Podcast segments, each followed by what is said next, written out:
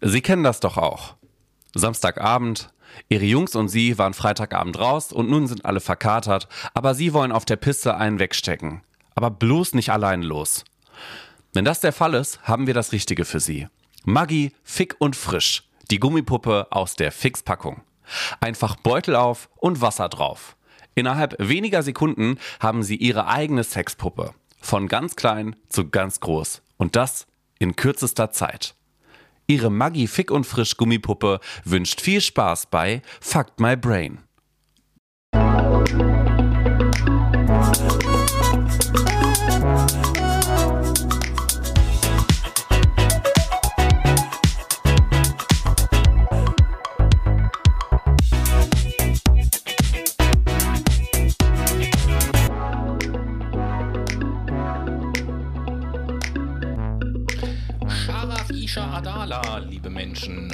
Herzlich willkommen zu einer neuen Folge Fuck My Brain. Und äh, diese Begrüßung fast wie bei Sendung mit der Maus, das war mauretanisch, denn wir sind in Mauretanien diese Woche der erfolgreichste Podcast und den mache ich selbstverständlich nicht alleine, sondern mit meinem Mitstreiter, der heute noch mit Präsident Mohamed Ult Ghazwani äh, zu Mittag gegessen hat. Klar. Hallo Noah, wie war das Essen? War lecker. Es gab ähm, Kichererbsen, Dall und Fladenbrot ähnliches Brot. Ja. Irgendwie so, das hört sich doch eher so arabisch in die Richtung an. 100 Dementsprechend. Prozent. Mit Fladenbrot und Kichererbsen liegt Also man ich da immer muss auch richtig, ehrlich ich. gestehen, ich weiß gar nicht, ob Mauretanien irgendwo in den. Es liegt im Nordwesten von Afrika.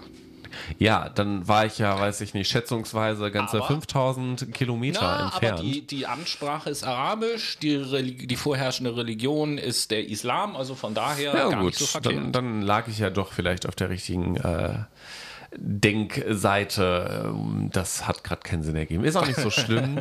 ähm, hallo, liebe Menschen, herzlich willkommen auch von meiner Seite zu unserer ähm, ja, Psychologie-Reihe. Ja, Heute mit ähm, einem besonderen Fach, was bestimmt ganz vielen Menschen auf den Sack geht. Wie jede Folge eigentlich der Psychologie-Reihe mit einem besonderen Fach. Genau. Aber das ist besonders nervig. Ja, das die pädagogische. Psychologie äh, ist diese Woche das Fach der Wahl und besonders nervig kann man auch darin erkennen, dass Noah und ich uns in der Vorbereitung der Sendung äh, einig waren, dass von allen Anwendungsfächern, die es gibt, die pädagogische Psychologie das Fach ist, auf das wir am wenigsten Lust haben. Ich, eigentlich ist das so paradox, weil die pädagogische Psychologie ist so nach meinem Gefühl das Fach, was wir ja eigentlich benötigen würden. Und zwar am meisten benötigen würden, um zu wissen, wie wir Menschen fördern können. Nämlich, du machst ja sehr viele Trainings, Tobi. Sie? Ähm, ich jetzt nicht so, aber ähm, ich versuche ja auch irgendwie mein, meinem Freundeskreis ein bisschen was beizubringen. Und wenn Ja, man sich mit der ja pädagogischen Schon, du hast ja auch schon ein Praktikum im Trainingsbereich gemacht. Ja, das ist quasi. auch wahr. Nee, zwei. Zwei, Genau genommen. zwei, eigentlich Ne? drei sogar. Und- ja auch bei einer systemischen Beraterin. Siehste, und äh, die Wirtschaftspsychologie ist ja tatsächlich äh, klassischerweise auch etwas, wenn ich dann in der freien Wirtschaft arbeite in einem Unternehmen, sind ja Wirtschaftspsychologen oft auch im Bereich Personalentwicklung tätig. Also Mhm. von daher passt das ja schon. Ganz genau so ist das nämlich. Also ihr merkt, pädagogische Psychologie hat ein bisschen was mit Trainieren und Lehren zu tun, aber da steckt noch weit mehr hinter, als ihr jetzt glaubt. Genau, und dafür dient ja diese Sendung, denn wir wollen euch ja, falls ihr es schon vergessen habt, die einzelnen Fächer der Psychologie so kurz vorstellen und so ein bisschen skizzieren, mit was für Themen sich dann die Fächer beschäftigen. Bevor wir das tun, habe ich aber noch äh, ähm, Props zu verteilen und eine kleinen, einen kleinen Aufruf, einen Call to Action zu machen. Nämlich erstmal zu den Props. Grüße gehen auf jeden Fall raus an den Sebastian und seine Frau.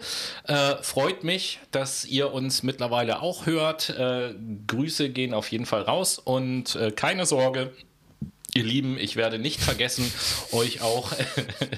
Der Da- da- kulturell etablierte Rübser von da, Tobi da, ist da auch am Start. gleich, da kommen wir gleich zu. Ja, das muss ich mir, mich auch wie, erst wieder äh, dran gewöhnen, den einfach rauszulassen und nicht zu unterdrücken. Ja. Aber äh, zurück zu Basti und seiner Frau. Keine Sorge, ich werde nicht vergessen, euch auch demnächst mal zu besuchen. Ähm, zu dem Aufruf. Ja. Zu dem Aufruf, zu dem Aufruf. Also, Noah hat ja unlängst eine tolle Wortschöpfung kreiert, nämlich Genau, den, den Politember. den Politember, genau, für unsere politischen Sendungen im September. Und jetzt ist uns aufgefallen, dass der Oktober auch wieder ein besonderer Monat werden wird, denn, äh, liebe Brain, also äh, Brainies, die ersten Stunde wissen das ja, im Oktober feiern wir unseren zweiten Geburtstag. Kaum zu glauben, dass es schon Celebrate soweit good ist. times, come on. Genau, Wahnsinn. Und Darauf dementsprechend... ein kleines Stößchen. Ja, genau. Endlich mal wieder mit dem Spaten. Spatenbier. Prost. Pröstle. Ah, Prost geht auch raus an euch. Macht euch ruhig äh, jetzt auch ein Bierchen auf beim Hören von dem Podcast. Je nachdem, ob Yeah. ihr in der Badewanne sitzt, äh, beim Spazierengehen oder beim Masturbieren den hört. Keine Ahnung. Im Fitnessstudio. Immer. Was? Äh, beim Masturbieren im Fitnessstudio? Beim Masturbieren im Fitnessstudio. Fuck my brain hören. Auf dem Laufband. So, Oder Crosstrainer. Noch besser. äh, genau. Auf dem, auf dem Crosstrainer masturbiert sich das auch am besten, muss ich sagen. Wir haben alles durchprobiert, aber Crosstrainer ist am besten. Weißt du eigentlich, was das für ein Hochleistungssport für deinen Körper und für deinen Kopf ist, wenn du auf dem Crosstrainer masturbierst? da könnte ich tatsächlich Oh Gott, oh ein paar MRT-Studien zu machen. Also, bevor jetzt, bevor jetzt diese Sendung in eine ganz andere Richtung abgeleitet, komme ich nochmal zurück zu unserem Aufruf. Aha, ja, scheiße. Ja, Äh, komme ich, äh, komm ich nochmal zu dem Aufruf, den ich machen wollte. Der bezieht sich nämlich tatsächlich auf den Oktober. Und im Oktober haben wir vor, äh, anlässlich unseres Geburtstags auch eine Reihe, muss man sagen, besonderer Sendungen zu machen. Ähm, wir wollen nämlich zwei Interviewsendungen machen. Eine, wo Noah mich interviewt und eine, wo ich Noah interview. Lasst euch da mal überraschen, wie wir das aufziehen. Und dann wollen wir als dritte Sendung gerne eine QA-Sendung machen. Und da sind wir natürlich mal wieder auf euch angewiesen. Unsere Bitte ist also, dass ihr anfangt in den nächsten Tagen und Wochen uns über alle möglichen Kanäle, über die wir erreichbar sind, die euch Noah gleich noch aufzählen wird, in seiner altbekannten Art und Weise, äh, uns Fragen zu schicken. Was wollt ihr von uns wissen? Was wollt ihr über die Sendung wissen? Was wollt ihr über manche Themen vielleicht noch wissen? Was habt ihr vielleicht selber für Themenvorschläge oder einzelne Stichworte oder Themen, wo ihr unsere Einschätzung oder Meinung drüber hören wollt oder ähnliches? Alles, alles solche Sachen. Schickt uns das gerne zu, damit wir im Oktober daraus eine Sendung gestalten können. Wir sind ganz gespannt, wenn ihr uns nämlich schreibt über folgende Kanäle, über unseren Instagram-Channel und äh, auch gerne per Mail, nämlich unter der E-Mail-Adresse fuckthebrain at gmail.com. Im Übrigen, falls ihr euch jetzt fragt, Instagram, wie heißen wir denn da? Fuck my brain, genauso wie dieser Podcast hier. Oh Zufall, oh Zufall. Oh Zufall, oh Zufall. Und ich glaube, damit können wir eigentlich in den geilen Content dieser Sendung Ja. einsteigen und uns eigentlich fragen, was ist pädagogische Psychologie überhaupt? Ich glaube, das Pädagogikwort hat jeder mal in den Mund genommen, aber kann das Ganze nicht in den psychologischen Kontext einreihen. Na, dann gucke ich doch mal, ob ich spontan in äh, meinem Fact My Brain eine Definition finde. Oh ja, doch tatsächlich. Da habe ich ganz spontan habe ich da was im Kopf. Komisch, wie kommt das denn? Und zwar äh, ist die pädagogische Psychologie selbstverständlich ein Teilgebiet der Psychologie. Und zwar das Teilgebiet, was sich beschäftigt mit der Beschreibung und Erklärung der psychologischen Komponenten von Erziehungs-, Unterrichts- und Sozialisationsprozessen. Und okay, kann man jetzt sagen, aha, interessant, interessant. Und jetzt ist ja die Anschlussfrage daran quasi, was hat denn dann die äh, pädagogische Psychologie für eine Aufgabe? Wofür ist die da? Und ich glaube, da hat Noah eine tolle Ja, Idee zu. genau. Also grundsätzlich können wir uns ja mal die Aufgaben anschauen in allgemeiner Form und in spezifischer Form. Du sprachst gerade eben schon so ein bisschen über Lernen, Sozialisation und ähnliches. Was hat mit Sozialisation unmittelbar zu tun? Die Erziehung zum Beispiel. Was hat mit Lernen zu tun? Förderung, Unterricht, Lehre generell. Das heißt, wir können hieraus ziehen, dass die pädagogische Psychologie Wissen bereitstellt, um die Optimierung von Erziehung, von Förderung, Unterricht, aber auch von Lehrer, äh, Lehren in aller Form zu ähm, unterstützen. Und die Optimierung dient hier vor allen Dingen im Einsatz bei der Erziehungsberatung zum Beispiel, die ja eher für Eltern äh, da ist oder vielleicht auch für Menschen, die jetzt ein Kind adoptiert haben. Ähm, in der Schulpsychologie wird die pädagogische Psychologie auch viel genutzt. Das heißt, hier wird natürlich nicht nur den Schulsozialarbeitern, sondern auch den Lehrern quasi die Schulpsychologie an die Hand gegeben. Aber auch die Beratungspsychologie spielt, ähm, äh, profitiert hier von den Inhalten der pädagogischen Psychologie. Wenn wir uns dann mal spezialisiert angucken, welche Aufgaben eigentlich die ich nenne die, ich nenne das gerne einfach Pedapsych. Das ist ein bisschen einfacher, als das jedes Mal einmal so groß auszusprechen. Pepsy. Die Pepsy. Äh, Pepsy ist geil. Also, ähm, spezielle Aufgaben sind vor allen Dingen einmal die Interaktionsförderung. Was damit gemeint? Grundsätzlich steht hier die Frage ähm, quasi auf dem Dach, wie kann ich die Interaktion zwischen Individuen fördern? Zum Beispiel zwischen den Kindern und ihren Eltern, beziehungsweise Eltern und Kindern, zwischen den Lehrern und Schülern, aber auch zwischen den Schülern und Schülern. Ein weiterer Punkt wäre die Intervention, Prävention und Förderung. Hier könnte man die zentrale Frage in den Raum stellen, wie können denn lehrende Individuen, also Lehrer in dem Fall, besser intervenieren, fördern und vielleicht auch präventiv handeln. Zum Beispiel in Form von Vorschulförderungsprogrammen oder auch Förderprogrammen für Schüler mit Lernstörungen oder Verhaltensauffälligkeiten. Was ihr vielleicht auch schon mal gehört habt, sind die Hochbegabten und die bekommen ja auch eine Begabtenförderung. Und diese Begabtenförderung oder alle Förderungsprogramme beziehen sich hier natürlich nicht nur auf den Lehrer, sondern vielleicht auch auf den Erzieher, der in der Vorschule unterwegs ist und dort die Kinder früh fördert oder auch die Eltern, die natürlich mit einem verhaltensauffälligen Kind irgendwie sich zurechtfinden müssen. Ne? Die Diagnostik ist auch so ein Themenpunkt, da wird Tobi später einen kleinen Exkurs für euch vorbereitet haben und die, die Diagnostik stellt sich so ein bisschen die Frage, naja, welche Defizite gibt es eigentlich in der Pädagogik? Und hier ist natürlich das Feststellen von pädagogischen Defiziten gemeint, wie mit ähm, den Defiziten in der Hochbegabung umgegangen wird oder mit Lernkontrollen, wie zum Beispiel Hausaufgaben oder schulischer Notengebung. Was stellt diese Notengebung mit den Schülern an und ist das ähm, gerecht überhaupt? Ne? Oder ist das noch up-to-date? Aber auch die Evaluation von Schulleistungsvergleichen, wie zum Beispiel den TIMS oder der PISA-Studie, wo Tobi auch später noch einen kleinen Exkurs zu macht. Ähm, da wird auch geschaut, wie kann damit umgegangen werden. Und natürlich zu guter Letzt ein weiterer oder letzter großer Themenkomplex, der Unterricht. Nämlich, wie kann Unterricht optimiert werden? Wie kann Wissen im kognitiven Bereich gefördert werden? Wie kann ein Unterricht nachhaltig gestaltet werden? Wie können vielfältige Kompetenzen oder auch produktiv-kreative Fähigkeiten ähm, in irgendeiner Art und Weise vom Lehrenden oder vom Erzieher oder von den Eltern gefördert werden und wie kann aber auch einsichtsvolles moralisches Handeln etabliert werden in diesem ganz großen Kontext. Damit beschäftigt sich der Unterricht und weitere Themen natürlich, die da irgendwie zwischendrin aufploppen. Ich meine, die Psychologie ist ja ein interdisziplinäres Fach, also ein Fach, was sich verschiedener Disziplinen bedient. So ist es auch in der pädagogischen Psychologie. Die hopst nicht nur irgendwie allein in ihren Themen rum, sondern guckt sich auch die Motivation an und den Erziehungserfolg oder die interpersonelle Wahrnehmung, also die zwischenmenschliche Wahrnehmung, aber auch ein wenig, sage mal, schwierigere Themen, ähm, vor allen Dingen im deutschen Schulalltag, wie ich feststellen muss, nämlich die Inklusion.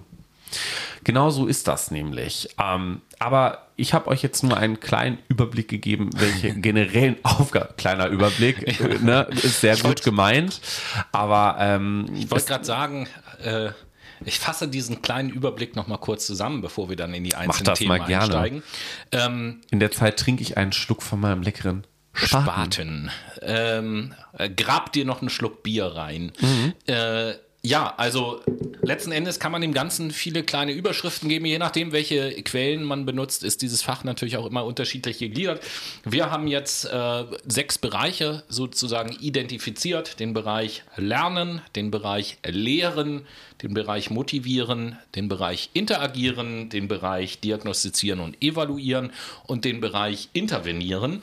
Und wir wollen euch in dieser Sendung aus jedem dieser sechs Bereiche ein kleines Beispiel geben, ähm, womit sich, was man sich darunter vorstellen muss, womit sich äh, dieser Bereich beschäftigt. Und dann habt ihr, glaube ich, einen, einen ganz interessanten Überblick darüber, was die pädagogische Psychologie oder die PetPsy, was die Pepsy so macht. Hört sich so schwedisch an.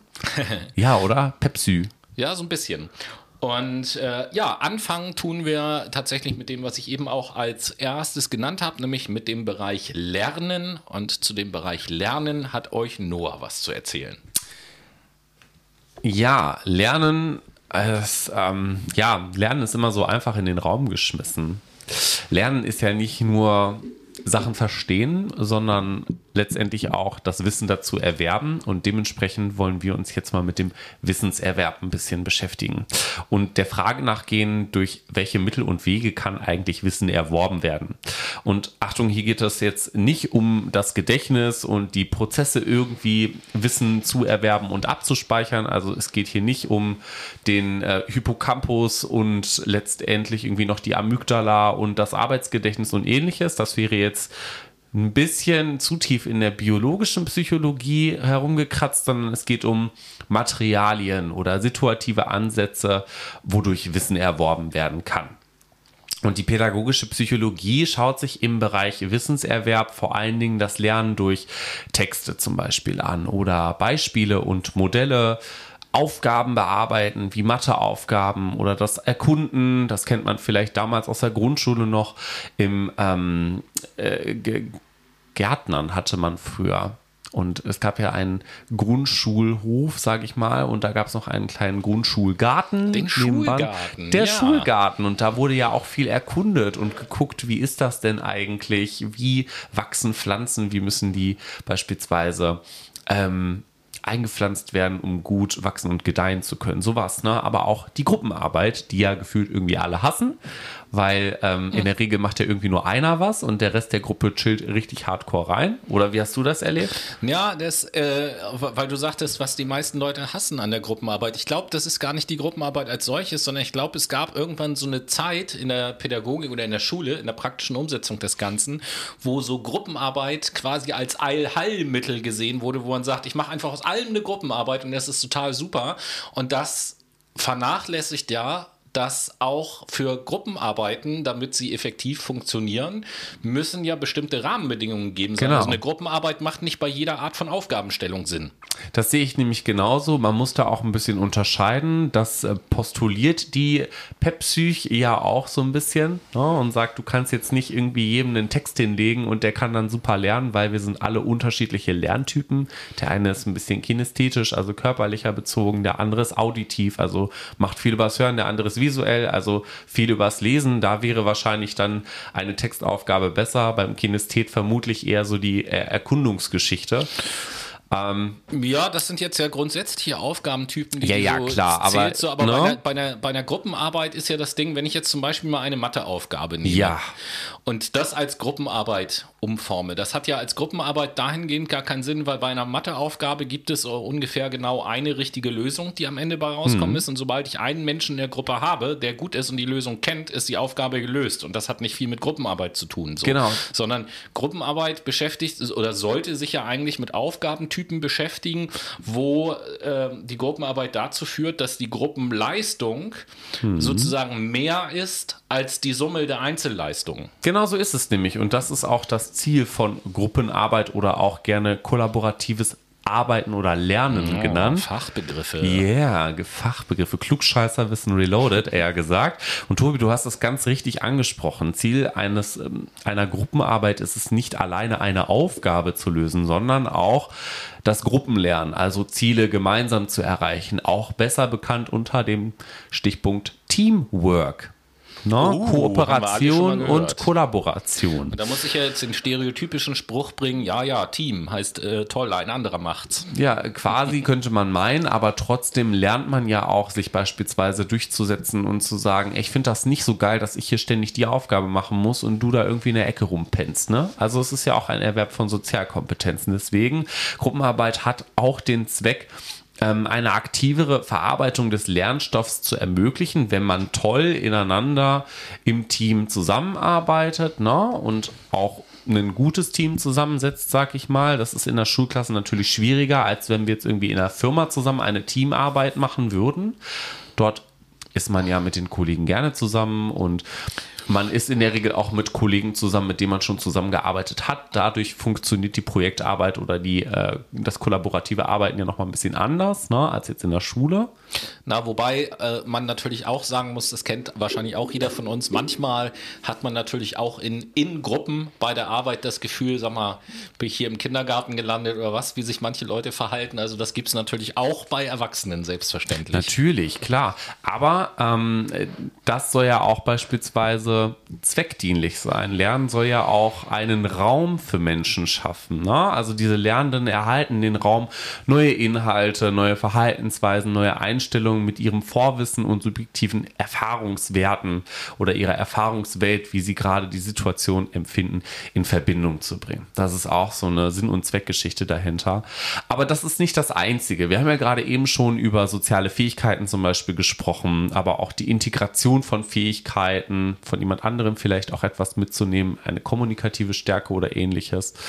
Ähm, aber auch die Stärkung des Selbstkonzeptes. Ne? Also zu sagen, ey du Penner, es kann nicht ständig sein, dass ich hier die Aufgabe lösen muss und du da irgendwie die ganze Zeit rumhängst an deinem Handy. Mach mal mit hier. Das stärkt das Selbstkonzept am Ende des Tages auch, wenn man aus der Gruppenarbeit rausgeht. Jetzt ist aber die Frage, hm, ja, Gruppenarbeit, das ist jetzt so schön und einfach in den Raum geworfen. Wie funktioniert das denn eigentlich? Tobi, du hast vorhin schon Rahmenbedingungen angesprochen. Kannst du hm. dich vielleicht ähm, mal so aus dem Gefühl heraus äußern, dass für dich verantwortliche Faktoren sein müssten, damit so eine Gruppenarbeit richtig erfolgreich ist? Was hm. meinst du, was könnte das sein? Also ich glaube, zum einen ähm, hat der mögliche Erfolg natürlich mit der, ich nenne es jetzt mal, mit der Struktur der Gruppe zu tun. Ja, also wenn ich in der Gruppe nun mal einfach nicht zusammenarbeiten kann, weil da so viele Leute sind, die sich nicht abkönnen und nicht zusammenarbeiten wollen, dann wird das Ganze natürlich nichts, aber das ist nicht der mhm. einzige Faktor.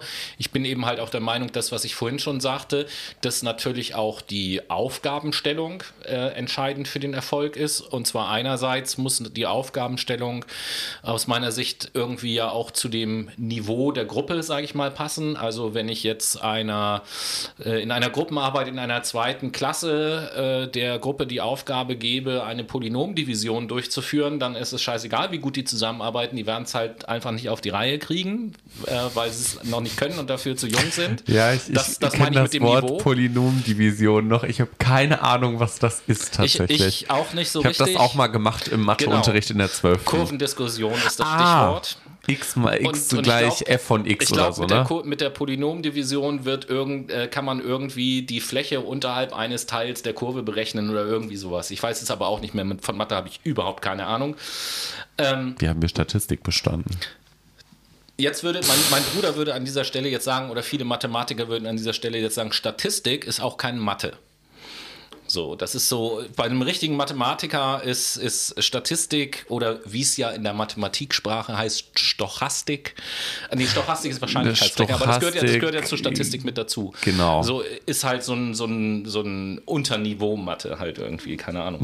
Nee, also mit der Aufgabenschwierigkeit und den Kompetenzen der Gruppe hat das natürlich auch zu tun und letzten Endes aus meiner Sicht auch ähm, ja, wie nenne ich, äh, wie nenne ich den Faktor?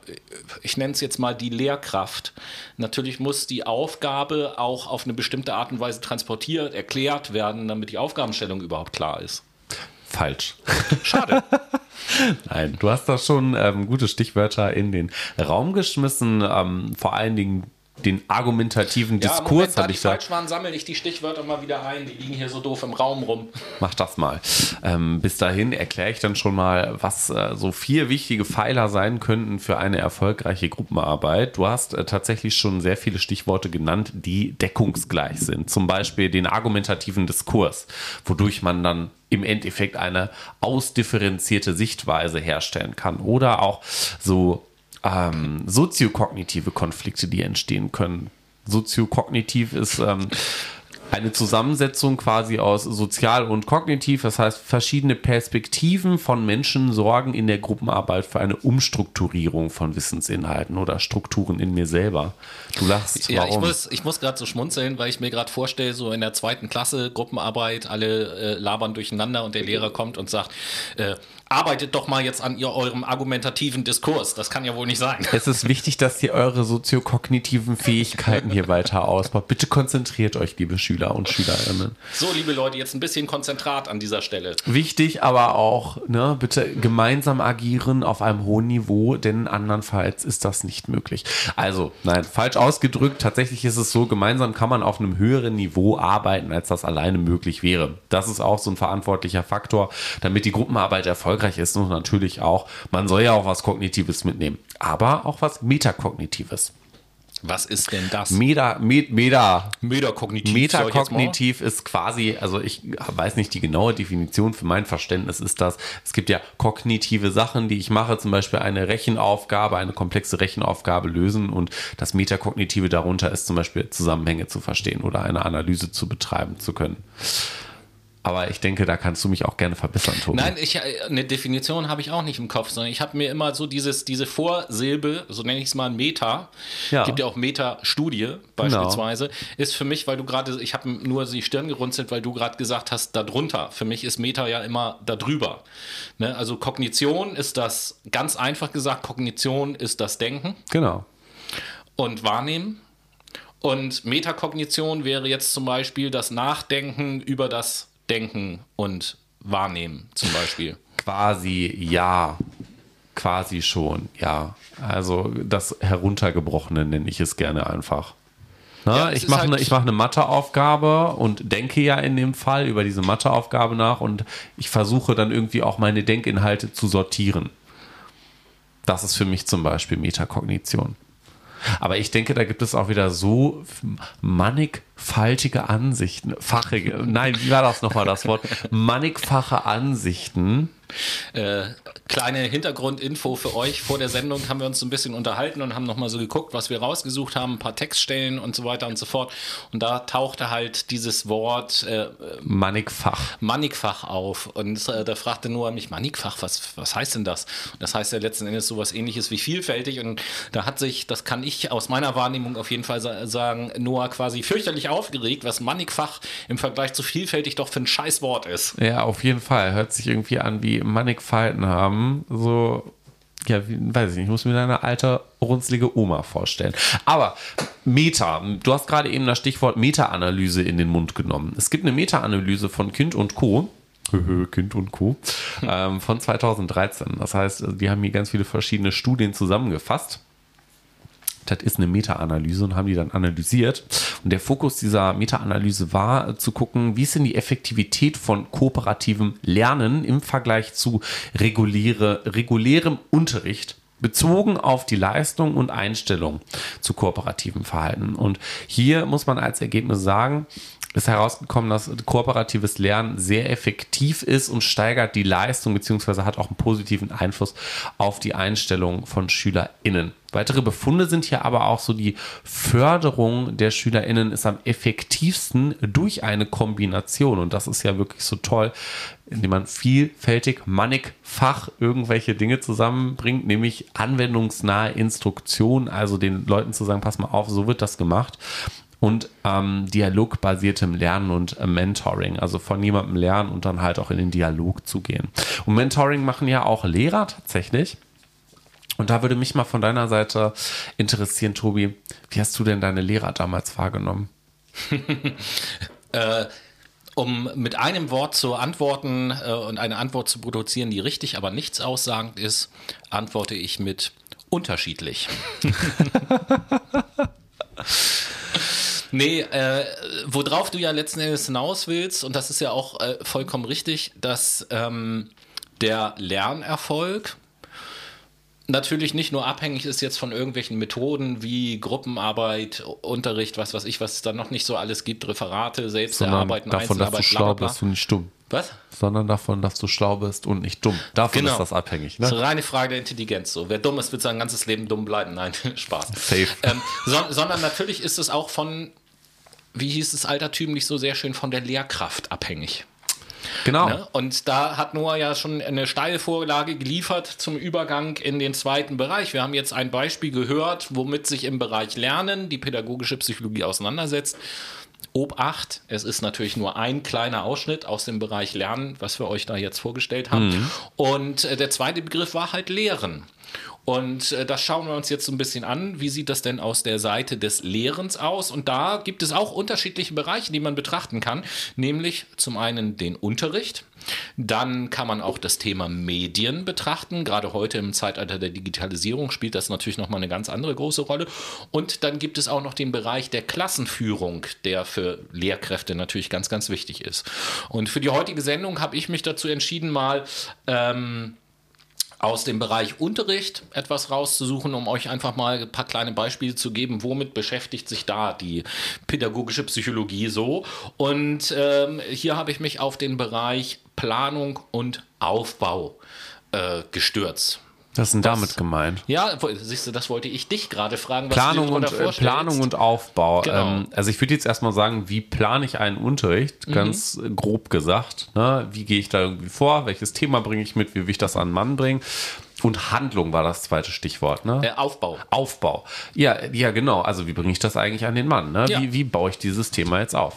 Und, und genau das, was du jetzt zum Schluss gesagt hast, wie baut man ein Thema auf oder vielleicht noch präziser, wie baut man eine Aufgabenstellung auf? Das ist sozusagen hm. das, ähm, worauf geguckt wird, äh, wenn es um Planung Aufbau Martin hat drei geht. Wassermelonen. Wie viele Kilometer Zug ist er gefahren? Ja, das, das, ist jetzt, das ist jetzt eine Aufgabe zum Beispiel und es geht sozusagen um das Design von, von Aufgaben und da möchte ich euch ähm, zwei verschiedene Modelle mal kurz erklären, wobei es das eine in unterschiedlichen Ausprägungen gibt. Fangen wir mal mit dem einen an. Das ist nämlich das sogenannte Instructional Design Modelle sind das. Und da sagt der Name ja eben halt schon. Es geht also um den Aufbau der Instruktionen einer Aufgabe, mhm. wie das zu sein hat. Und da gibt es eben halt auch unterschiedliche Herangehensweisen. Jetzt tauchen wieder Begriffe auf, die ihr aus einer ganz frühen Sendung äh, oder einer früheren Sendung der Psychologiereihe kennt. Ähm, wir haben, glaube ich, einmal einmal in der Geschichte der Psychologie ein bisschen darüber gesprochen und auf jeden Fall auch in der äh, differenziellen Psychologie-Sendung. Denn es gibt äh, zum Beispiel sogenannte behavioristisch orientierte Instructional Design Modelle. Also verhaltensorientierte Modelle. Behavior, Englisch, Verhalten. Genau. Und äh, das will ich euch mal so ein bisschen skizzieren, wie da so ein Modell aufgebaut ist. Bei diesen behavioristischen ähm, Modellen steht der Faktor Zeit oder spielt der Faktor Zeit eine ganz, ganz große Rolle in der Betrachtung. Das heißt, am Ende dieses Modells geht es natürlich um den Lernerfolg. Das ist das, worum es geht. Mit welchem, unter welchen Bedingungen bekomme ich den günstigsten Lernerfolg? Und der Lernerfolg ist in diesem Modell abhängig von zwei Faktoren, nämlich von der benötigten Lernzeit und von der tatsächlich genutzten Lernzeit. Und die benötigte Lernzeit, die setzt sich wiederum zusammen auf ähm, der Aus Aufgaben spezifischen und allgemeinen kognitiven Fähigkeiten, aus Fähigkeiten dem Unterricht zu folgen und aus der Unterrichtsqualität. Und die tatsächlich genutzte Lernzeit setzt sich zusammen aus der Ausdauer und der zur Verfügung gestellten Lernzeit. Das ist eben halt so ein Modell, was die Zeit ganz stark im Fokus äh, nimmt und sagt, hey, okay, äh, von der Zeit und den Faktoren, die ich genannt habe, ist es halt abhängig, ob es zu einem Lernerfolg kommt oder nicht. Etwas konkreter, was die Aufgabenstellung selbst angeht, wird es, wenn wir uns kognitionspsychologisch fundierte Instructional Design Modelle angucken. Mhm. Da wird nämlich tatsächlich etwas konkreter drauf eingegangen, wie soll so eine Aufgabe oder überhaupt der gesamte Unterricht aufgebaut sein. Da wird nämlich gesagt, ähm, dass es zu Beginn, äh, diese Formulierung ist auch immer so witzig, dass es zu Beginn einer Unterrichtssequenz sogenannte Advanced Organizer geben muss. Das sind äh, letzten Endes, mh, mm, ja, Strukturierungshinweise, die einen Überblick geben sollen über das Thema. Also ich fange erstmal mit einem mit einer groben Einleitung ins Thema an, so kann man das vielleicht übersetzen. Und der nächste Schritt ist dann, dass der Unterricht und da wirst du mir bestimmt gleich den richtigen Fachbegriff für geben können, mhm. dass der Unterricht sollte von allgemeinen Begriffen zu spezifischen Details aufgebaut sein, mhm. vom allgemeinen zum spezifischen. Deduktiv meinst ja, du? Ja, ganz genau. Also ein Deduktiv deduktives ja. Vorgehen. Wir erinnern uns, in der Wissenschaft kennen wir nämlich äh, zwei Sichtweisen auf die Dinge, ne? von spezifisch aufs Allgemeine. Also, äh, weiß ich nicht, Tobi hat mich mal geschlagen, alle Tobis dieser Welt sind Kacke. Oder. Du induktiver Wichser, du. Genau, richtig. Oder, ähm, ja, ich habe fünf Tobis getroffen und alle waren nett, also muss der neue Tobi, den ich kennenlerne, auch nett sein. Du deduktiver Freund, du. Na? Genau. Ich, der, das, das war doch induktiv, oder nicht? Das erste war induktiv. Ach, das erste, ja. Vom Speziellen aufs Merkst du, das Spaten knallt vom schon. Speziellen aufs, genau, vom Speziellen aufs Allgemeine ist induktiv und vom Allgemeinen auf Hast du Speziell nicht mal ein halbes. Bier getrunken und schon richtig einen in der. Kante haben, ne? Ähm, ja, dann ist der nächste, der nächste Schritt in diesem Modell, auch so ein schöner Begriff, ist die sogenannte integrative Aussöhnung. Und da geht es äh, nämlich darum, Beziehungen, Ähnlichkeiten, aber auch Unterschiede zwischen inhaltlichen Aspekten zu verdeutlichen und herauszustellen. Äh, gefolgt dann, das kann man Kindern auch genauso erklären, von der sogenannten sequentiellen Organisation. Klar. Ne? Also sequenzielle Organisation bedeutet ja, man hat eine Sequenz, einen Abschnitt. Ihr könnt euch das ähm, vorstellen wie so ein, so, ein, so ein Kapitel in einem Buch Mhm. oder einen, ein Kapitel in einem Film. Das macht es vielleicht ein bisschen greifbarer. Ja. Ne, das ist ja eine Sequenz und dann diese Sequenz zu organisieren in eine logische Reihenfolge. Logische Reihenfolge finde ich ein sehr schönes Bild dafür, weil hier bei dieser sequenziellen Organisation geht es letzten Endes darum, äh, zu schauen, Dinge, die ganz eng miteinander verknüpft sind, sollten ebenso eng miteinander verknüpft dann auch behandelt werden Genau. im Unterricht.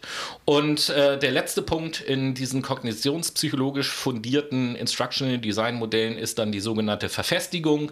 Die geschieht eben halt durch Übung und Wiederholung auch in unterschiedlichen Variationen. Und ähm, das ist jetzt natürlich sehr abstrakt dargestellt, aber ich glaube, dieses Modell ist etwas, was wir fast alle aus unserer Schulzeit auch noch kennen, was so ein ganz klassisches ist, wie ähm, so ein Unterricht halt aufgebaut ist. Und äh, es gibt aber auch noch natürlich Alternativen zu dem Vorgehen, die vielleicht auch ein bisschen moderner sind. Und da möchte ich euch den sogenannten Anchored Instruction Ansatz vorstellen. Und äh, der Anchored Instruction Ansatz sagt, dass es hier schon bei der Aufgabenstellung darum geht, dass die Lernenden erstmal die Aufgabenstellung für sich selbst oder die Problemstellung für sich selbst erstmal rausfinden und formulieren müssen. Und äh, als ein Beispiel, ich kann zum Beispiel einen Film oder eine Filmsequenz zeigen und die an einer bestimmten Stelle unterbrechen und dann erstmal in das Gespräch gehen, hey, okay, was für eine Problemstellung wurde jetzt hier überhaupt thematisiert in diesem Film? Und dann daraus sozusagen. Macht man gerne im Philosophieunterricht tatsächlich, wenn man ein Filmchen guckt, irgendwie Herr der Fliegen oder ähnliches, kann ich mich noch dran erinnern. Ja. Ne, so ein paar Boys in einem Flugzeug, äh, ein paar Boys, so eine Schulklasse von Jungs äh, in einem Flugzeug stürzt auf einer einsamen Insel ab. Und dann fängt das an, irgendwie problematisch zwischen denen zu werden. Und dann stoppt der Lehrer mal kurz den Film und fragt, so, liebe Was Klasse, ne, was war hier gerade los? Mach mal einmal eine Ist-Analyse und sag mal bitte, was, was habt ihr denn so wahrgenommen Mhm. an Spannungen zwischen den Menschen und wie hat sich das verändert von vor zehn Minuten bis jetzt? Ne? So was meinst du? Genau, und daran anschließend kann ich dann natürlich auch. Was für eine Frage zum Beispiel? Was meint stellen? ihr, wie geht das jetzt weiter? Ja, Ne? was äh, nicht nur, wie geht das weiter, sondern wenn wir ein Problem identifiziert haben, dann geht es natürlich um die Problemlösung. Klar. So, und äh, da geht es dann in diesem Anchored Instruction Ansatz letzten Endes darum, ähm, dass die Problemstellung rausdestilliert wird sozusagen und dann die Lernenden selbstständig und kooperativ anfangen, an der Lösung des Problems zu arbeiten und die Lehrkraft ja, sich eher im Hintergrund ähm, hält und in dem Bereich eher so äh, ja, die Rolle eines Moderators übernimmt oder eines, nenne ich es mal, zurückhaltenden Betreuers. Das ist sozusagen der äh, Grundgedanke dieses Anchored Instruction Ansatz. Und äh, ja, also mit solchen Themen, Fragestellungen beschäftigt sich die pädagogische Psychologie auch, wenn es um das Thema Lehren und Unterricht geht, wie ich sowas eben halt aufbauen Aber du kann. hast gerade eben auch das Wort betreuen ähm, in den Mund genommen und ich finde, wir können euch auch mal ein bisschen betreuen mit guter Musik hier bei uns im Yeah, Podcast. lass mal machen. Und ähm, können dementsprechend rüberschalten äh, zur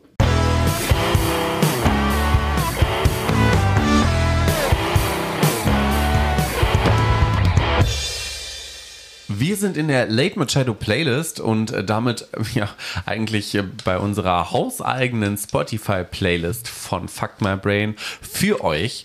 Die findet ihr, wenn ihr auf Instagram geht und dort auf den Ordner in den Highlights ähm, Playlist und wichtige Links klickt und oben links einmal auf Playlist öffnen klickt. Ähm, und an dieser Stelle die Frage an Tobi. Was möchtest du denn heute auf die Late Machado Playlist als Song der Woche setzen für dich? Ja, äh, der erste Song, den ich darauf setze, bezieht sich so ein bisschen auf äh, den Sponsor der heutigen Sendung. Mmh, Tatsächlich, ihr habt Magnifique und frisch. Genau, und zwar von der Combo Marcy Playground setze ich das Lied Sex and Candy auf die Playlist. Sick, sick. Ich werde von meiner Lieblingsband Paramore den Song Pool auf die Late Machado Playlist setzen.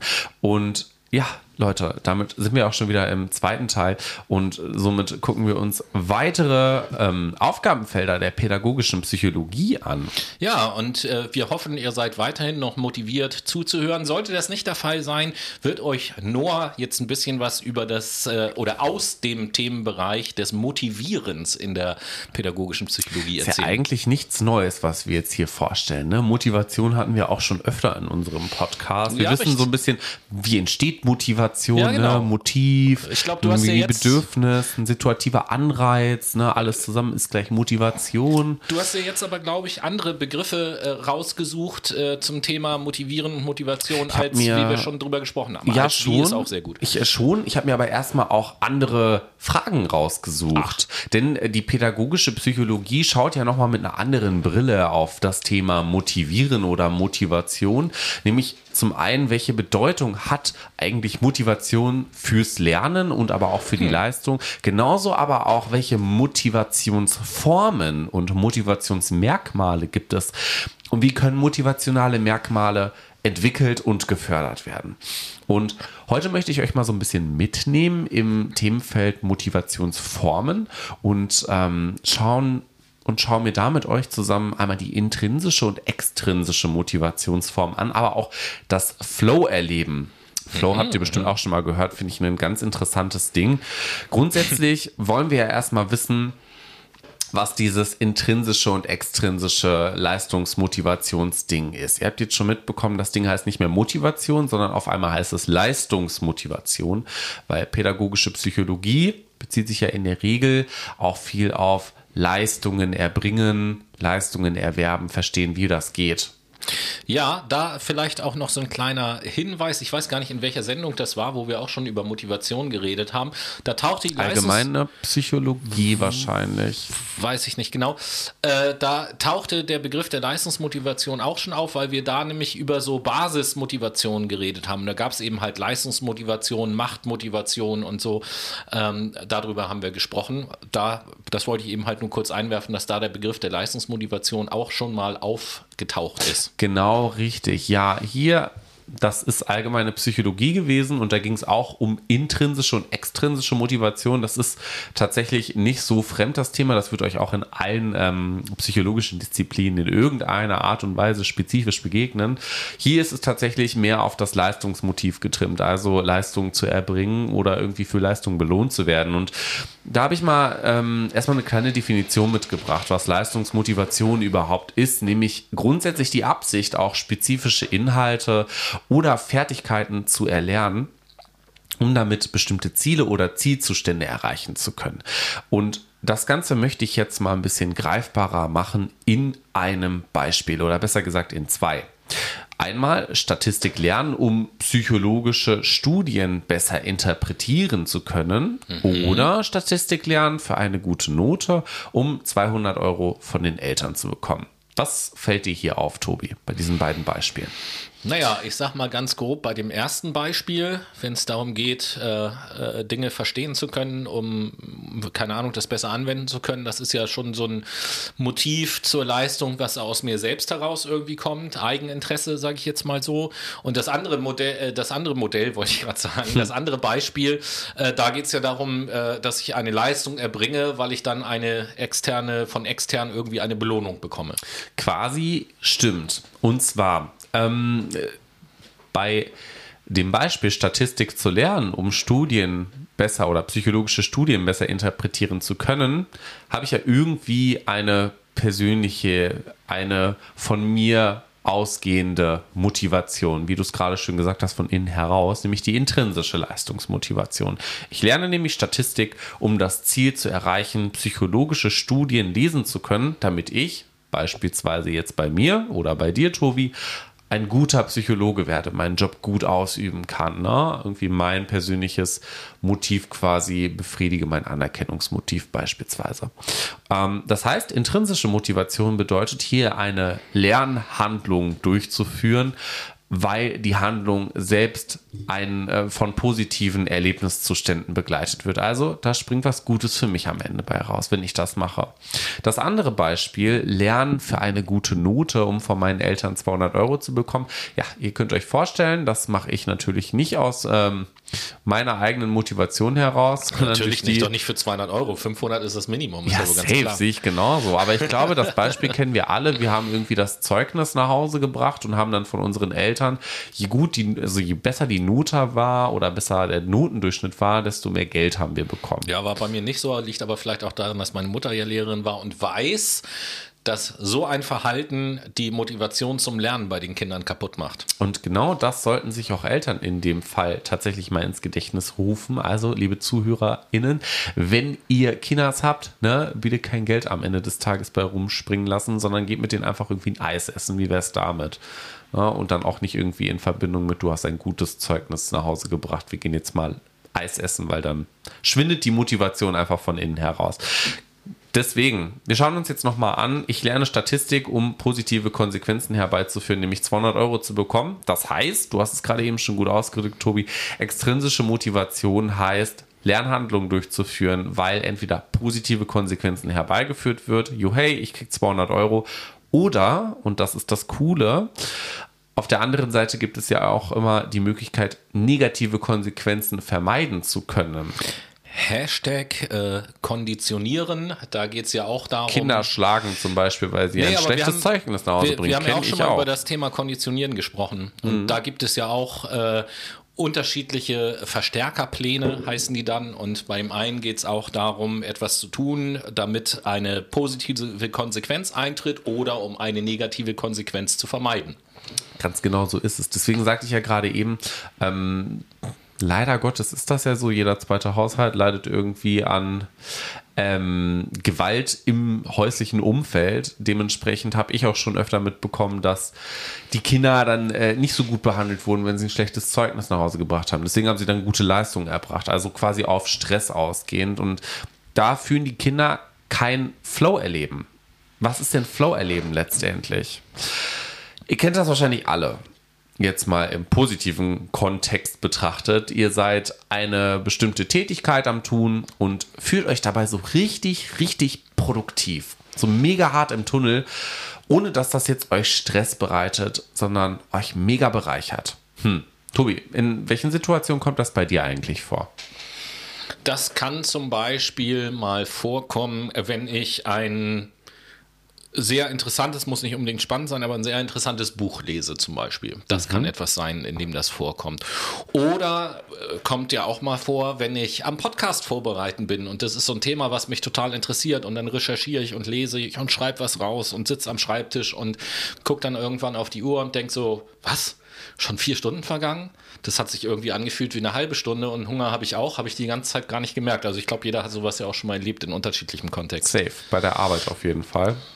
So kenne ich das. Und ähm, Grund hierfür ist tatsächlich dieses Flow-Erleben. Also ein vollkommenes, ich äh, fasse das mal zusammen unter absorbiert sein beziehungsweise aufgehen in einer Tätigkeit. Ne? Vergessen zu essen. Gut, das ist jetzt nicht so äh, produktiv für deine Physis, aber äh, im Endeffekt, du, die Zeit vergeht viel schneller. Du fühlst dich im Tunnel. Es ist mega, mega produktiv und interessant für dich und für dich ist das nicht stressig. Das heißt, Personen sind hier offenbar intrinsisch, also von innen heraus motiviert und zeigen auch diese charakterliche Absorbierung oder dieses Absorbiertsein. Und hierfür ist natürlich, wenn wir uns das analytisch anschauen, der Grund diese subjektive Passung von den Fähigkeiten, die ich mitbringe und den Handlungsanforderungen. Also du hast die Fähigkeit zum Beispiel, dich in psychologische Themengebiete mit großem Verständnis einarbeiten zu können und die Handlungsanforderungen für diese psychologischen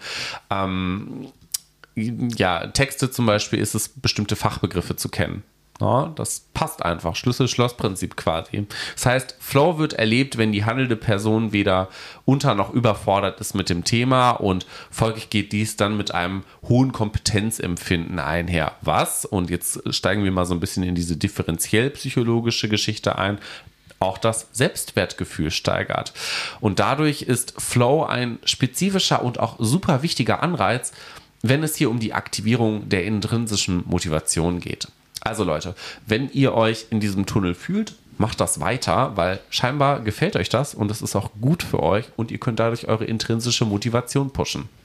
Und äh, von mir noch ein Hinweis, wenn ihr das Thema Flow-Erleben interessant findet, und diesen Hinweis gebe ich euch nur, weil ich einfach so Bock habe, diesen Namen einmal äh, zu nennen, gibt es halt den Klassiker oder den Psychologen, der sozusagen das Konstrukt des Flow-Erlebens, ich will nicht sagen erfunden hat, aber formuliert hat. Hm, und ich kann den Namen nicht aussprechen der immer äh, da auch genannt wird und das ist nämlich Mihail Csikszentmihalyi und fragt mich nicht, wie der geschrieben wird, aber äh, ich habe lange gebraucht, um diesen Namen vernünftig auszusprechen, als ich es in meinem Studium das erste Mal gelesen habe. Mihail Csikszentmihalyi. Genau. Okay. Äh, also das ist eigentlich ganz einfach. Mi Mihail und dann Mihail hast du ein zweites. Wort, Csikszentmihalyi. Ja, äh, Mihail ist der Vorname und der Nachname ist halt Csikszentmihalyi.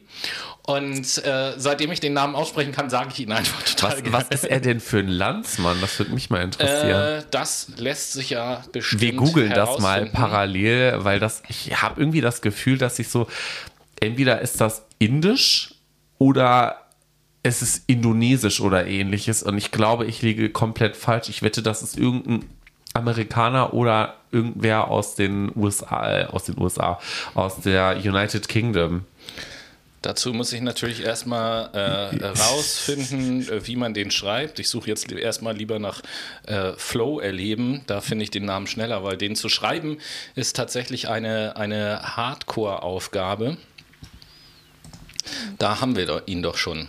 Mihaili, so heißt er. Mihaili Csikszentmihalyi, habe ich da tatsächlich Ungarischer Psychologe. Ja. Okay. Und ihr könnt euch vorstellen, jeder, der sich schon mal mit der ungarischen Sprache auseinandergesetzt hat, äh, weiß, dass, und das ist nicht diskriminierend gemeint, dass in der ungarischen Sprache es ganz außergewöhnliche Buchstabenkombinationen gibt, für uns Deutsche zumindest. Und deswegen ist es äh, schwierig, den Namen Mihaili Csikszentmihalyi tatsächlich richtig zu schreiben. Gut, aber äh, Gut. so viel zu intrinsischer Motivation, extrinsischer Motivation und äh, Flow erleben. Das äh, war jetzt tatsächlich so ein kleiner Exkurs in äh, Motivation und etwas aufbauen. Und wir kennen ja auch die Motivation an und für sich mit einem Verbundstück. Nämlich, wenn wir Motivation für eine Handlung aufbauen, dann wollen wir auch diese Handlung durchführen. Und das machen wir in der Regel, weil wir auch soziale Wesen sind, in der Interaktion. Also wir hm. interagieren mit anderen Menschen und ähm, aber würde mich mal interessieren, du hast dich ja so ein bisschen mit der Interaktion beschäftigt Richtig. in der pädagogischen Psychologie und was du da mitgebracht hast. Jawohl, äh, ja, da will ich als erstes mal sagen, was, äh, welche Bereiche berührt denn äh, dieser Oberbegriff Interagieren in dem Bereich der pädagogischen Psychologie überhaupt? Auch das wird wieder aufgeteilt, äh, laut meinen Quellen zumindest, in drei verschiedene Bereiche. Einmal den Bereich der Familie, dann den Bereich der Lehrer, mhm. da taucht es wieder auf, und den Bereich der Gleichaltrigen, also der Peer Group. Das sind also für Kinder und Heranwachsende ja vor allen Dingen die drei Bereiche, wo unterschiedliche Arten von Interaktionen letzten Endes stattfinden. Und ich habe mir auch hier wieder den Bereich der Lehrer ausgesucht, interagieren äh, mit Lehrern und der ähm, dieser Bereich der Lehrer oder die pädagogische Psychologie ähm, betrachtet bei dem Bereich der Lehrer auch wiederum äh, verschiedene Dinge. Und zwar beschäftigt sich die pädagogische Psychologie zum einen mit den Interaktionsmerkmalen, die der Beruf des Lehrers mitbringt, aber auch mit dem Bereich Motivation der Lehrkräfte und mit dem Bereich Wissen und Überzeugung. Und aus dem Bereich habe ich nämlich etwas mitgebracht. Wissen und Überzeugung der Lehrkräfte, die die Interaktion mit den Schülern beeinflussen. Und da gibt es zwei Effekte, beziehungsweise erstmal einen Effekt, den ich euch so ein bisschen vorstellen möchte, von dem ihr vielleicht auch schon gehört habt maybe unter einem anderen Namen, ich weiß es nicht. Es geht um den sogenannten Pygmalion-Effekt. Ja, habe ich schon mal gehört. Ach, guck mal, was in hast du denn darüber gehört? Psychologie. In der Verkaufspsychologie. In der Verkaufspsychologie. Ähm, ich kann dir aber nicht genau sagen, was das ist. Ich, ich habe jetzt nämlich gerade tatsächlich den Halo-Effekt vor Augen. Ja, nee, das hat, das hat Ähm, und das tatsächlich ist damit, natürlich, hat da Also- überhaupt nichts zu tun. Nee, ich will nicht sagen, dass das überhaupt nichts mit damit Also zu es tun ist hat. auch eine Heuristik quasi, mit der, nee, gar nicht, es ist auch ein Bias, ne? Also eine Nee, Wahrnehmungsverzerrung also der, oder der nicht? Pygmalion-Effekt ist im Prinzip eine besondere Form der selbsterfüllenden Prophezeiung. So kann man das eigentlich sagen. Aha. Und beim äh, Pygmalion-Effekt, beziehungsweise die Entdeckung des Pygmalion-Effekts, da muss ich so sagen, äh, geht auf eine Studie zurück, die sogenannte Rosenthal-Studie, die äh, halt ein Herr Rosenthal mal durchgeführt hat oder genau gesagt Rosenthal und Jakobsen haben die eben halt mal durchgeführt. Äh, die äh, hat auch den Titel äh, The Pygmalion äh, in the Classroom, so heißt der. Und der Versuchsaufbau war im Prinzip folgender. Man äh, hat ähm, Lehrern beziehungsweise man, man hat Klassen zusammengestellt an einer Schule, die würden, wurden völlig willkürlich zusammengestellt und hat dann den Lehrern, die mit diesen Klassen arbeiten sollten, den einen Lehrern hat man gesagt, pass mal auf, wir haben Tests gemacht mit den Schülern und wir haben äh, dir eine Klasse zusammengestellt mit überdurchschnittlich intelligenten Schülern. Und anderen Lehrern hat man gesagt, wir haben dir eine Klasse zusammengestellt mit unterdurchschnittlich intelligenten Schülern. Und natürlich waren die Klassen einfach zufällig zusammengestellt und bunt gemischt. Das hatte damit also überhaupt gar nichts zu tun. Aber dann äh, hat man eine Zeit lang die Lehrer mit den Schülern arbeiten lassen und hat dann den Lernfortschritt gemessen. Und hat halt festgestellt, äh, egal wie die Klassen zusammengesetzt sind, wurden auch oft wiederholt diese Studien, egal wie die Klassen zusammengesetzt sind, wenn der Lehrer der Meinung ist, meine Schüler haben was drauf, dann ist der Lernerfolg größer durch das Verhalten des Lehrers, weil der Lehrer sich dann mehr reinhängt, motivierter ist, mit denen zu arbeiten. Im Gegensatz, wenn der Lehrer den Eindruck hat, hm, meine Schüler können eh nichts. Dieser gegenteilige Effekt, dieser negative Effekt nennt sich übrigens Golem-Effekt. Also Pygmalion-Effekt ist die positive Ausformung und der Golem-Effekt ist sozusagen die negative Ausformung und zeigt eben halt ganz deutlich auf, dass das Verhalten des Lehrers natürlich massiven Einfluss auf den Lernerfolg der Schüler hat, unabhängig von dem Lernwillen, der Motivation, der Intelligenz der Schüler. Allein das Lehrerverhalten hat da einen nachweislichen Effekt und diese Rosenthal-Studie hat halt den Begriff des Pygmalion-Effektes hervorgebracht. Und äh, das ist ein Beispiel dafür, äh, womit sich die pädagogische Psychologie inter, äh, in der Interaktion zwischen Lehrer und Schüler so thematisch beschäftigt. Das habe ich auch irgendwo mal in einem Studienmodell, äh, in einem Studienskript tatsächlich gelesen. Ich kann mich aber auch nicht mehr erinnern, in welchem. Ich meine, das hatte auch was mit allgemeiner Psychologie oder Sozialpsychologie zu tun. Sozialpsychologie kann, das da kann passt, gut glaube ich, ganz sein. gut ne? Mhm, Also vor allen Dingen auch mit der Prämisse, ne, dass der Lehrkörper letztendlich dafür verantwortlich ist, äh, den Schüler oder die Schülerin im äh, wahrsten Sinne des Wortes hoch motivieren zu können, weil er die Umgebungsbedingungen gestaltet. Ne? Ja, ich meine, ähm, natürlich ist vollkommen klar, dass, sage ich jetzt mal, die Intelligenz eines Schülers, die gibt dem Lernen natürlich auch gewisse Grenzen. Ne? Dann gibt es irgendwann Aufgaben, die kann der Schüler einfach nicht mehr bewältigen. Aber Klar. Ich finde ich find halt äh, so interessant an diesem Beispiel äh, tatsächlich zu sehen, was, was für einen Einfluss der Lehrer hat. Ne? Und wenn wir uns, äh, könnt ihr euch auch selber fragen, liebe Brainies, wenn wir uns so an unsere Schulzeit mal zurückerinnern, dann gibt es immer so die Fächer, die wir gerne gemocht haben, die Fächer, die wir weniger gerne gemocht haben. Und manchmal, wenn man dann erwachsen wird, wenn man anfängt zu studieren oder in einem Beruf tätig ist, dann entdeckt man auf einmal, dass einen Dinge interessieren und dass man Dinge total gut findet, die man in der Schule eigentlich total scheiße fand. Und da kann man sich ja schon mal die Frage stellen, woran hat es denn gelegen, dass ich das damals so Ja, woran hat das denn gelegen? Woran Ja. hat es gelegen? Und- Kennst du dieses Video nicht? Ich, ich versuche gerade irgendwie so ein bisschen Witz in die Sache reinzubringen. Ich bin nicht drauf eingestiegen. Ja, weil ich das Video vielleicht nicht kenne. Es gibt so einen Fußballspieler, äh, da fragt der Interviewer den Fußballspieler, Ah, woran hat das denn gelegen, dass sie das Tor nicht geschossen haben? Ja, woran hat es gelegen? Woran hat es gelegen? Es hat daran gelegen, woran hat es gelegen? Es hat daran gelegen, dass es gelegen hat. Woran hat es gelegen? Ne? So, und du denkst dir halt, also Junge, bist du besoffen? What the fuck?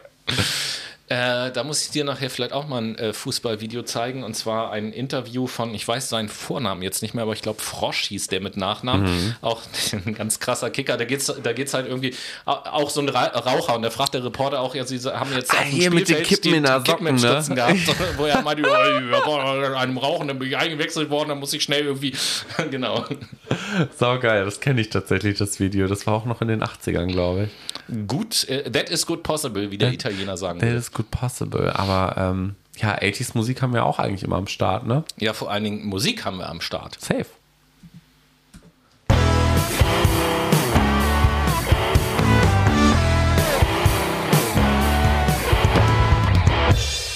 Und wir sind wieder zurück bei der Late Machado Playlist. Ähm, und Tobi, was setzt du? Ja auf die Late Machado ah, Playlist. Okay. Ja, der zweite Song, den ich auf die Playlist setze, der knüpft so ein bisschen an, indirekt würde ich sagen, an dein Thema Leistungsmotiv. Und okay. ja. The Circle of Life von nee. König der Löwen? Auf gar keinen Fall. äh, nämlich von The Script, den Song Hall of Fame. Mm. Das bringe ich aber gar nicht mit Leistungsmotivation in. Äh, ja, Hall of Fame, Rangliste, Beste, nicht Beste. Ja, so irgendwie schon. Ich weiß nicht, unter Hall of Fame habe ich was anderes abgespeichert. Was denn? Das ist irgendwie so ein bisschen, weiß ich nicht. Äh, in meinem Kopf ist dieses Konzept eines ähm, historischen Museums, wo Götterstatuen drin sind. Und oh. das ist so die Hall of Fame. Es gibt auch die Rock'n'Roll Hall of Fame, wo jedes Jahr, ich glaube, eine Band oder ein Musiker auch drin aufgenommen wird, der eben halt äh, sich besondere Verdienste erarbeitet hat hm. in einer in der Musikrichtung halt. Na, siehst du mal. Ähm, mein Song hat tatsächlich weniger mit einer Hall of Fame zu tun, sondern ist ein bisschen abgedrehter. Es, der Song heißt Liquor Store und ist von Remy Wolf. Hm. Und damit sind wir im dritten und letzten Abschnitt unserer ja, Wissenschaftsreihe mit dem heutigen Schwerpunkt pädagogische Psychologie und schauen uns jetzt mal im nächsten Schritt an, da wir ja jetzt schon über das Lernen und Lehren, die Motivation und das Interagieren gesprochen haben, also so ein bisschen ähm, die Gegenstücke, schauen uns jetzt an, wie das eigentlich funktioniert, wenn man Menschen analysiert und ihr Verhalten zum Beispiel analysiert, um etwas diagnostizieren zu können, um dann im Anschluss etwas ja, weiterempfehlen oder intervenieren zu können. Mhm. No? Genau, also diagnostizieren und evaluieren ist das Oberthema, nur hat es ja gerade schon gesagt. Und wenn man sich das so ein bisschen anguckt, dann kann man sich dort auch mit verschiedenen Themenbereichen beschäftigen, zum Beispiel mit der sogenannten pädagogisch-psychologischen Diagnostik oder mit dem Thema Evaluation im Allgemeinen. Evaluation. Und ähm, ein Bereich, auf den ich mich jetzt konzentriere, sind auch die sogenannten Schulleistungsstudien. Und da ja äh, alle Jubeljahre wieder irgendwie PISA-Studie und so ein Thema ist, habe ich gedacht, ja, alles klar, dann sage ich mal ein bisschen was über das Thema Schulleistungsstudien und äh, versuche mal zu verdeutlichen, wie groß die Komplexität solcher Studien eigentlich sein muss, damit am Ende auch Ergebnisse rauskommen, mit denen man was anfangen kann, um es mal ganz einfach auszudrücken. Mhm. Weil Schulleistungsstudien, das Wort, weiß nicht, wenn du das jetzt so hörst, eine Schulleistungsstudie, was würdest du erstmal ganz einfach denken, wenn du sagst, okay, da soll ich jetzt irgendwie was, was, messen? Was, was muss denn da gemessen werden, um eine Schulleistungsstudie ähm, zu machen? Zum Beispiel der Notendurchschnitt einer bestimmten Altersgruppe Aha. von bis, ne? Wie ist da so die Verteilung? Vielleicht, wie ist da auch die Verteilung ähm, anhand der Nationalitäten oder der sozialen Milieus, in denen sie aufwachsen? Ähm, Hauptreal, Gesamtschule, Gymnasium, mhm. wie ist das denn? Wer macht Abitur? Ähm, wer bricht nach der achten, wer nach der neunten, wer nach der zehnten ab, sowas. Also die meisten von den Dingen, die du jetzt aufgezählt hast, die fallen ähm, in den Bereich der sogenannten Output Output-Faktoren. Also, Aha, was da kann man ist denn auch der Output unseres Schulsystems? Ne? Die Schulnoten, die erreicht werden, die Abschlüsse, die erreicht werden, sowas. Aber damit ich wirklich von einer Schulleistungsstudie spreche und das auch ähm, komplex betrachten kann, müssen noch viel mehr Faktoren beachtet werden. Das fängt schon an mit den sogenannten Input-Faktoren. Input-Faktoren sind zum Beispiel auch, wenn wir jetzt mal Deutschland betrachten und die Bundesländer, wie hoch sind in den einzelnen Bundesländern denn die Ausgaben für Bildung? Damit fängt das schon an. Wie groß sind denn die Klassen beispielsweise? Ich erinnere mich, ähm, dass äh, als ich zum Beispiel aufs Gymnasium damals gekommen bin, da war es völlig normal, dass die Klassengröße so zwischen 25 und 30 Schülern betrug. So, wenn ich jetzt sehe, äh, gerade in diesem Sommer ist mein kleiner Neffe jetzt auf die weiterführende Schule gekommen Okay. und sein, seine Klasse besteht mit ihm aus 16 Leuten, wo ich, als ich das gehört habe, schon gesagt habe, boah, wie cool ist das denn? Das ist wirklich cool. Ne, für, eine, für eine Schule eine richtig kleine Gruppe. Also sowas wird da betrachtet. Aber zum Beispiel auch die Lehrerausstattung. Was haben die Lehrer denn überhaupt zur Verfügung? Stehen die da in der Klasse noch an der Tafel und müssen mit Kreide schreiben oder haben die ein Smartboard zur Verfügung? So, solche Sachen müssen da natürlich auch angeguckt werden. Dann gibt es auch noch sogenannte Prozessfaktoren. Prozessfaktoren, wie könnte ich das am besten erklären? Das sind, äh, ja, sag ich mal, ist die Schulkultur. Wie ist der Umgang an der Schule miteinander? Wie ist die Kooperation zwischen verschiedenen Lehrkräften beispielsweise? Wie ist da auch bei den Lehrkräften die Personalentwicklung? Äh, in welcher Qualität sind die Unterrichte gestaltet? Ein kleiner Hinweis auf das, was ich vorhin erzählt habe. Ne? Wie werden da Aufgaben gestellt? Wie ist der Unterricht aufgebaut? Solche ganzen Geschichten werden da angeguckt. Dann kommen natürlich, äh, wo du viel schon genannt hast, die Output-Faktoren. Da geht es dann tatsächlich um die Leistung der Schüler in unterschiedlichen Fächern, ausgedrückt in deren Noten oder einfach auch in dem, was sie wissen. Aber es geht nicht nur um die Leistung in den Fächern, sondern auch um die persönliche und soziale Entwicklung der Schüler ähm, und auch über die Schule hinaus geht das Ganze. Es geht auch darum zu gucken, wie sieht denn der weitere berufliche Werdegang aus. Ist ja schön und gut, äh, wenn wir in einem Land leben, in dem, weiß ich nicht, 60, 70 Prozent äh, der Schulabschlüsse Abitur sind, wenn dann aber nur 10% der Leute studieren gehen, und einen akademischen Beruf ergreifen, dann stimmt da an anderer Stelle irgendwo ein bestimmtes Gleichgewicht nicht. Also der berufliche Werdegang und, was du auch gesagt hast, auch die Schulabbrecherquote werden dort betrachtet. Okay. Und dann kommt der letzte Faktor noch hinzu, das sind die sogenannten Kontextfaktoren. Und da hast du schon so ein bisschen in die Richtung vorhin auch was gesagt, als du so von, von Milieus sprachst Ja. und so. Da geht es nämlich um das Thema Chancengleichheit. Wie ist denn überhaupt der Zugang zur Bildung in unterschiedlichen Ländern? Und das sind alles Faktoren, die alle mit berücksichtigt und mit untersucht werden müssen, wenn ich eine vernünftige Schulleistungsstudie anfertigen möchte.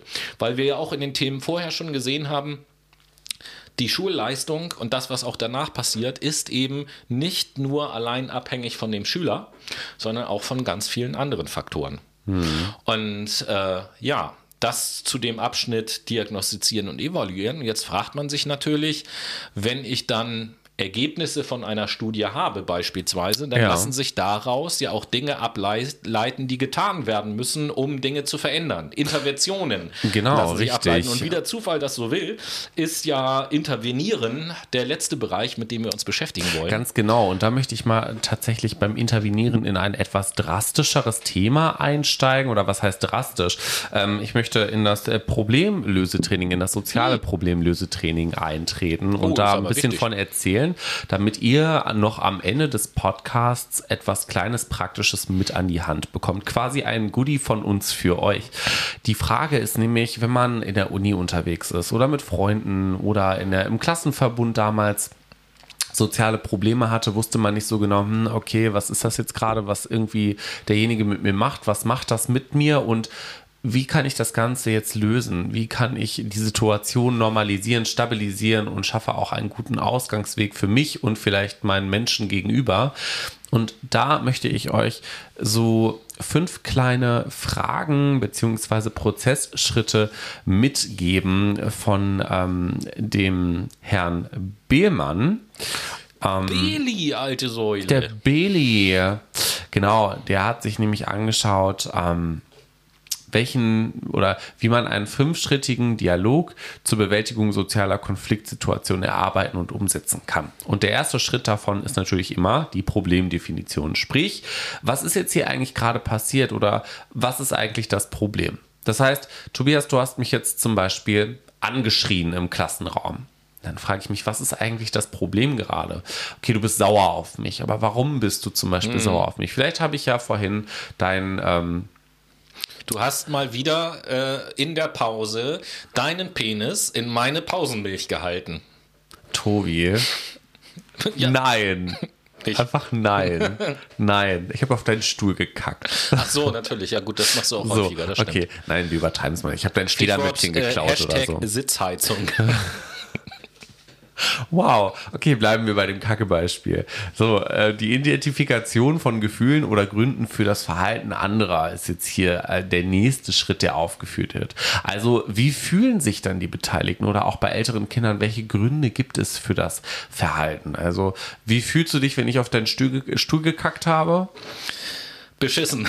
Ja, und ja, kann ich total nachvollziehen. Dann ist der dritte Schritt die Generierung von Handlungsalternativen. Also, was kann ich jetzt tun? Was kannst du tun? Na, du könntest nächstes Mal auf Toilette gehen. Ja. Das wäre eine alternative Handlungsweise. Und äh, ich äh, könnte nächstes Mal vielleicht nicht so ausrasten. Vielleicht, ja. Vielleicht könntest du dir jetzt aber auch einen anderen Stuhl nehmen erstmal, wo du dich dann später drauf setzt. Stuhl nehmen. Hashtag Sitzheizung. Genau. Der vierte Schritt wäre dann das Abschätzen der Folge einer Handlung. Also was passiert dann, wenn du den neuen Stuhl nimmst, wo du dich drauf sitzt, ein Sitzstuhl, ein Sitz, ne? Dann ähm, kannst du dich einfach normal hinsetzen und alles ist eigentlich wieder tutti und damit kommen wir auch schon zum letzten Schritt, nämlich der Bewertung der Handlung. Ist das eine gute Idee? Ja, es ist eine sehr gute Idee, weil keiner will sich in Kacke reinsetzen. also nein, natürlich war das jetzt sehr ironisch und äh, humoristisch dargestellt, aber das Ganze kann man auch auf wirkliche soziale Probleme Probleme ähm, übertragen. Tatsächlich gibt es, gab es dieses Problem damals in meiner Klasse nicht, dass jemand auf den Stuhl gekackt hat, sondern gepinkelt hat. Ach. Und da hat sich dann jemand reingesetzt und das war nicht so witzig. Mm, ähm, nee. Und da hätte dieses Fünf-Schritte-Modell zur sozialen Problembewältigung wirklich helfen können, um so ein bisschen die Spannung in der Klasse rausnehmen zu können, beziehungsweise zwischen bestimmten ProtagonistInnen. Wobei äh, natürlich darf man eins nicht vergessen bei solchen Modellen. Das ist jetzt natürlich nichts, wo man sagt, pass mal auf, liebes Kind, hier gibt es das Fünf-Schritte-Modell des Nein. sozialen Problemlösens. Quatsch. Sondern es ist ja eigentlich, wenn ich es jetzt mal ganz einfach formuliere, ein bisschen eine, für die, für die Lehrkraft vielleicht eine Anleitung, wie ich jetzt so ein Gespräch aufbauen kann, um die Hoffnung zu haben, dass am Ende des Gesprächs die betroffenen Kinder einsehen, hey, okay, nächstes Mal wissen wir, wie wir es anders machen können. Es ist halt eine Vereinfachung, eine kleine How-to-Do. Liste, wie du schon gesagt hast, so, ich würde nicht sagen Anleitung, das ist so, wie du etwas machen könntest. Ja, also da, das kannst du natürlich irgendwie noch ein bisschen spezifizieren oder vielleicht kannst du schon zwei Schritte überspringen. Ja, vielleicht wissen wir alle schon, was das Problem ist und wir wissen auch, was die Lösung ist, aber die Prozessschritte dazwischen sind noch nicht so ganz klar. Genauso könnte man aber auch sagen, dieses Modell passt, kannst du in dieser Klasse nicht umsetzen, weil diese Klasse weiß ich nicht, irgendwie nicht bereit dazu ist, Probleme zu definieren und es gibt ein ganz anderes Problem an anderer Stelle, was erstmal gelöst werden müsste. Na, also natürlich alle Tools oder Methoden, Modelle, Definitionen, whatever, okay, Definitionen jetzt nicht, aber Tools, Modelle und irgendwie auch Handlungsanweisungen und Mo Prozessschritte, die wir euch hier vorstellen, die sind natürlich nicht für jeden was. Wir sind alle Individuen und alle unterschiedlich. Genauso sieht das aber auch zum Beispiel die pädagogische Psychologie. Man muss individuell irgendwie jeden mitnehmen können. Ja, und um den Kreis zu schließen, das haben wir ja auch am Anfang gesagt, letzten Endes geht es ja in unserer Psychologie-Reihe auch darum, euch anhand von ein paar Beispielen einfach nur aufzuzeigen, womit beschäftigen sich denn unterschiedliche Fächer. Und wenn ihr sagt, aha, irgendetwas von dem, was wir da erzählen, finde ich aber ganz grundsätzlich einfach erstmal interessant, dann liegt es natürlich auch an euch zu schauen, ähm, inwieweit kann ich mich tiefergehend damit auseinandersetzen, mir das ein oder andere Modell mal wirklich angucken und äh, zu sagen, ja, wenn ich, keine Ahnung, wenn ich jetzt äh, Intervention in der pädagogischen Psychologie interessant finde, dann gucke ich da natürlich noch, äh, könnt ihr da natürlich selber noch ein bisschen tiefer einsteigen, gucken, womit beschäftigt sich das denn noch alles. Es soll ja nur, wie gesagt, ein kleines Beispiel, ein kleiner Ausschnitt sein, was wir euch hier immer darstellen. Ein kleiner Abriss aus der Welt der pädagogischen So, Psychologie. Genau.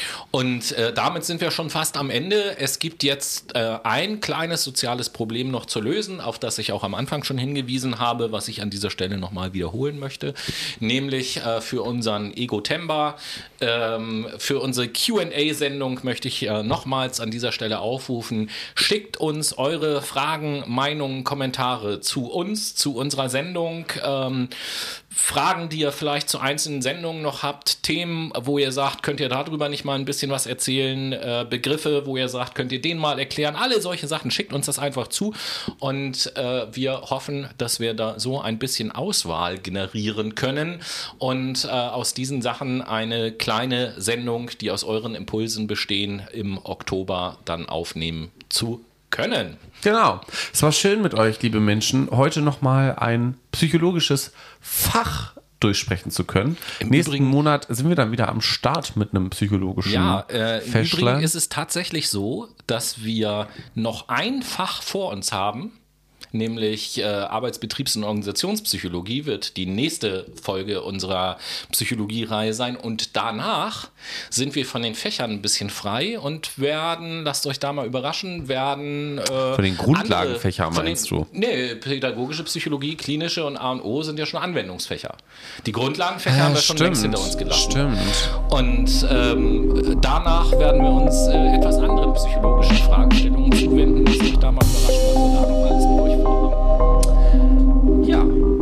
Please don't end.